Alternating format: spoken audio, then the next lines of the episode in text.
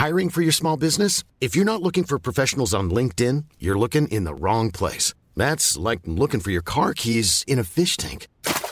LinkedIn helps you hire professionals you can't find anywhere else, even those who aren't actively searching for a new job but might be open to the perfect role. In a given month, over 70% of LinkedIn users don't even visit other leading job sites. So start looking in the right place. With LinkedIn, you can hire professionals like a professional. Post your free job on linkedin.com slash people today.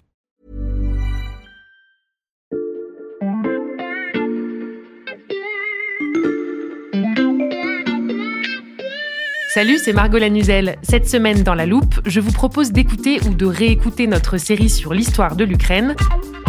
On vous souhaite de très belles fêtes et une bonne écoute.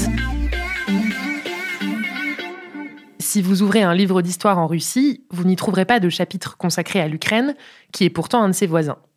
Vous pourrez y voir quelques mentions dans les pages sur la Révolution de 1917 ou sur l'URSS, un ou deux paragraphes quand on évoque la Crimée et le Donbass, et si le livre est récent, vous lirez peut-être aussi ces phrases. L'Ukraine n'est pas seulement un voisin, elle fait partie de notre histoire, de notre culture. L'Ukraine moderne a été entièrement créée par la Russie, ou pour être plus précis, par la Russie communiste, bolchevique.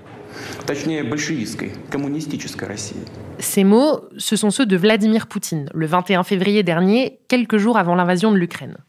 Le président russe s'appuie sur cette vision de l'histoire pour expliquer son objectif, absorber les terres ukrainiennes qui, selon lui, appartiennent à la Russie, et donc il s'en sert pour justifier ses actions et son expansionnisme militaire.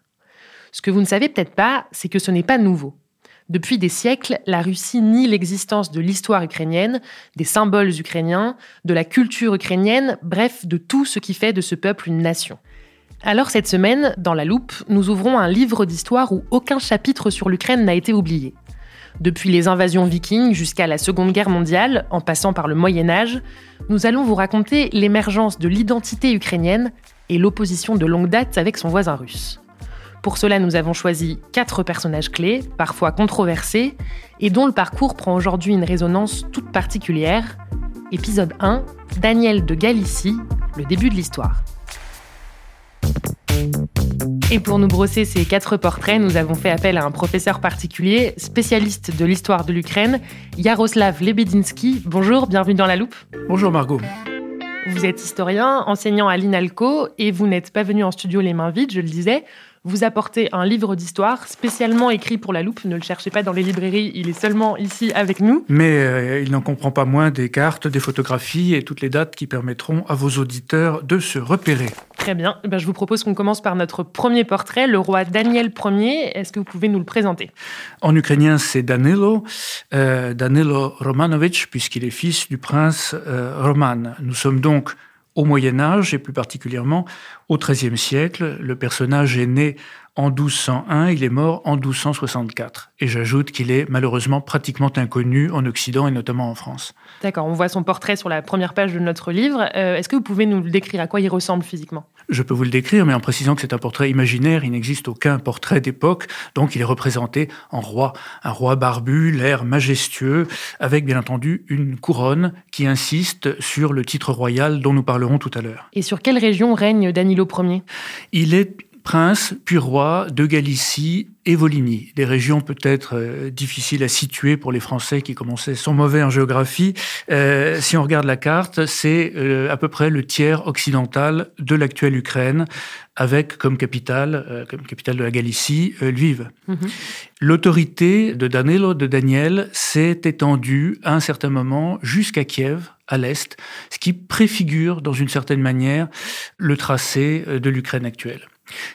Kiev à l'époque de, de, Danilo n'est plus euh, la capitale politique des Slaves orientaux, mais c'est encore un foyer religieux et un foyer culturel extrêmement actif. Mhm.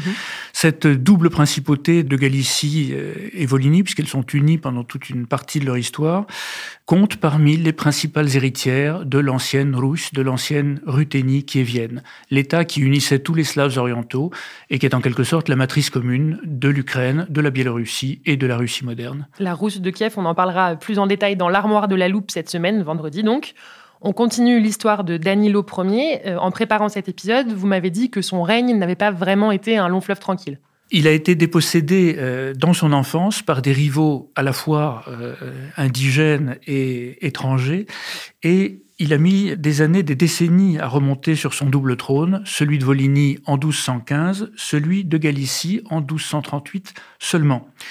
Il y ajoute Kiev en 1239, il a donc reconstitué l'héritage paternel, et c'est à ce moment-là que se produit la catastrophe des invasions mongoles, mhm. ou tatars, comme on les appelle en Europe, les tatars qui déferlent donc sur toutes ces principautés de l'ancienne Rousse kievienne. En 1245, alors que les Tatars le surveillent déjà de près, Danilo parvient à écraser tous ses ennemis. Ses rivaux euh, galiciens, différents autres princes de la Rousse, et aussi les Polonais et les Hongrois qui lorgnaient sur la Galicie. Mais c'est à ce moment-là que les Tatars le placent assez fermement sous leur férule. Et ils se laissent faire? Il ne se laisse pas faire, alors il se rend euh, à Sarai, Sarai sur la Volga, qui est le, camp qui sert de capitale aux, Mongols. Il leur rend hommage et sitôt qu'il est rentré chez lui, il commence à construire une grande coalition européenne anti-tatar, avec pour projet de les chasser de l'ensemble de la Russie. Et c'est là que se produit cet épisode tout à fait étonnant de couronnement royal. En 1254, en échange de promesses, à vrai dire assez vagues, sur le ralliement des orthodoxes de ces États au catholicisme, à l'Église catholique, il est couronné roi par un légat du pape, ce qui consacre en quelque sorte son statut de souverain totalement indépendant et mhm. sa prééminence dans cette Russe méridionale. Et ça, c'est aussi une forme de défi vis-à-vis des Tatars. C'est un, un, défi ouvert aux Tatars qui réagissent par plusieurs expéditions punitives qui contraignent finalement Danilo à capituler. Il sauve son trône, il sauve sa vie, mais il est contraint de démanteler toutes ses forteresses. Donc un roi orthodoxe couronné par les autorités catholiques, il est temps que vous nous expliquiez en quoi son histoire pose les premières bases de l'identité de l'Ukraine.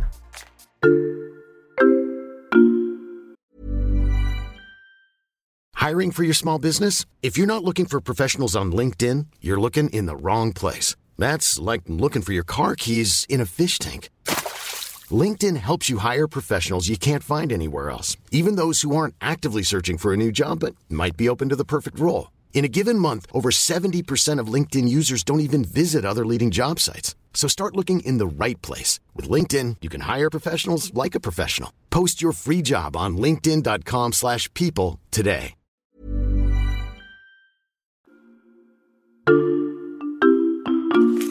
On continue de tourner les pages de ce chapitre sur Danilo Ier. Yaroslav Lebedinsky, est-ce que vous pouvez nous dire pourquoi c'est un personnage important? Son règne marque le tournant entre l'histoire de la Russe ou de la Ruthénie kievienne et l'histoire ensuite de Slaves orientaux qui sont définitivement séparés et qui suivent des voies historiques différentes. Dans une certaine mesure, sa grande Galicie-Volhynie qui s'étend jusqu'à Kiev préfigure l'Ukraine, comme c'était le cas déjà de son père. C'est un État purement ukrainien, qui ne comprend que des parties de l'Ukraine actuelle. Et puis surtout, son règne a vu s'esquisser des tendances qui se sont renforcées sous les règnes de ses successeurs et qui ont donné à la Galicie-Volhynie une personnalité tout à fait particulière et distincte de celle d'autres principautés héritières de la Russie. Et, quelles sont ces tendances? L'une des plus frappantes, c'est le système politique, un système dans lequel le roi certes règne, mais où la haute aristocratie, ce qu'on appelle les boyards, tiennent euh, les terres et le pouvoir réel. C'est ce que dit la chronique de Galicie-Volhynie. Les boyards galiciens appelaient Danilo prince, mais en vérité tenaient eux-mêmes toute la terre entre leurs mains, c'est-à-dire gouvernaient réellement. Et à plusieurs reprises, on voit ces boyards, ces aristocrates, chasser des souverains, en appeler d'autres, bref, se comporter comme les véritables maîtres de l'État. Mais le roi reste un personnage important. Le roi reste un personnage important quand il a une forte personnalité, et c'est le cas de Danilo. Ce sera le cas de certains, mais pas de tous ses, ses prédécesseurs. Il y a d'autres tendances euh, intéressantes qui s'affirmeront ensuite. Par exemple, euh, le fait que le souverain, pour contrebalancer justement l'influence de cette haute aristocratie, s'appuie sur des contre-pouvoirs des unités militaires nouvelles composées de paysans, des nomades de la steppe, euh, ces gens qu'on appelle les polovts, qui sont recrutés euh, pour servir le souverain et que Danilo installe sur son territoire, au nord-ouest de la Volhynie. Et puis surtout l'élément urbain, la population des villes. Danilo est un grand constructeur ou reconstructeur de villes. et il s'appuie sur cette population urbaine. Donc l'influence de la noblesse, l'importance des contre-pouvoirs, est-ce qu'il y a d'autres éléments fondateurs dans le règne de Danilo Ier? Puisqu'on parle des villes, il faut signaler les tout premiers éléments de ce qui se confirmera sous les règnes suivants, c'est-à-dire l'introduction de ce qu'on appelle le droit de Magdebourg. C'est un droit d'origine allemande, comme son nom l'indique, centre-européenne, et euh, qui permet l'autonomie complète des villes à l'intérieur d'un État. Les villes qui échappent en fait au système féodal et qui sont gouvernées par des organes élus.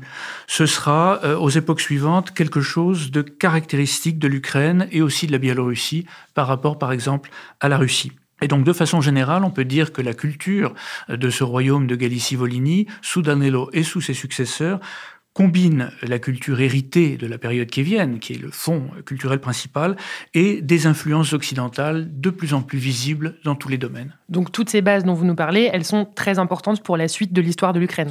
Oui, parce qu'elles rapprochent la Galicie-Volhynie euh, de ses voisins d'Europe centrale, Pologne, Hongrie, Royaume de Bohême, et elle l'éloigne en fait de ce qui va devenir la Moscovie puis la Russie, mmh. c'est-à-dire les principautés qui sont situées à l'opposé diamétralement euh, de l'ancienne Russe au nord-est. Mhm. Et ce point est évidemment très important pour les historiens ukrainiens et pour la discussion entre historiens ukrainiens et russes.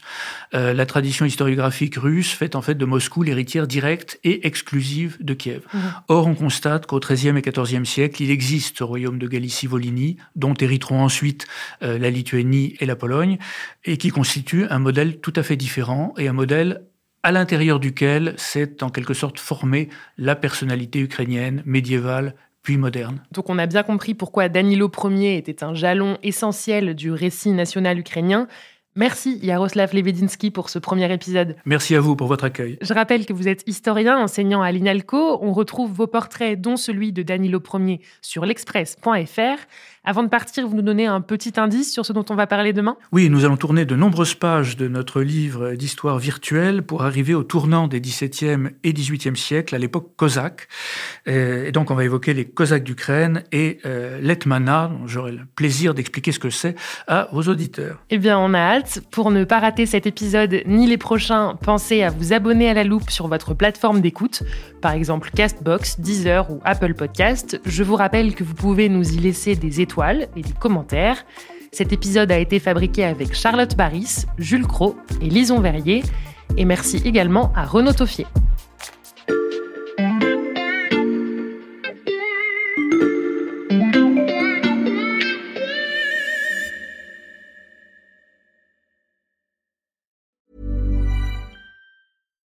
When you make decisions for your company, you look for the no-brainers. And if you have a lot of mailing to do, Stamps.com is the ultimate no brainer. It streamlines your processes to make your business more efficient, which makes you less busy. Mail checks, invoices, legal documents, and everything you need to keep your business running with Stamps.com. Seamlessly connect with every major marketplace and shopping cart. Schedule package pickups and see your cheapest and fastest shipping options from different carriers. With rates up to 89% off USPS and UPS rates. And with the Stamps.com mobile app, you can take care of mailing and shipping wherever you are. Make the same no-brainer decision as over 1 million other businesses with Stamps.com. Sign up with Code PROGRAM for a four-week trial, plus free postage and a free digital scale. No long-term commitments or contracts. That's Stamps.com. Code PROGRAM.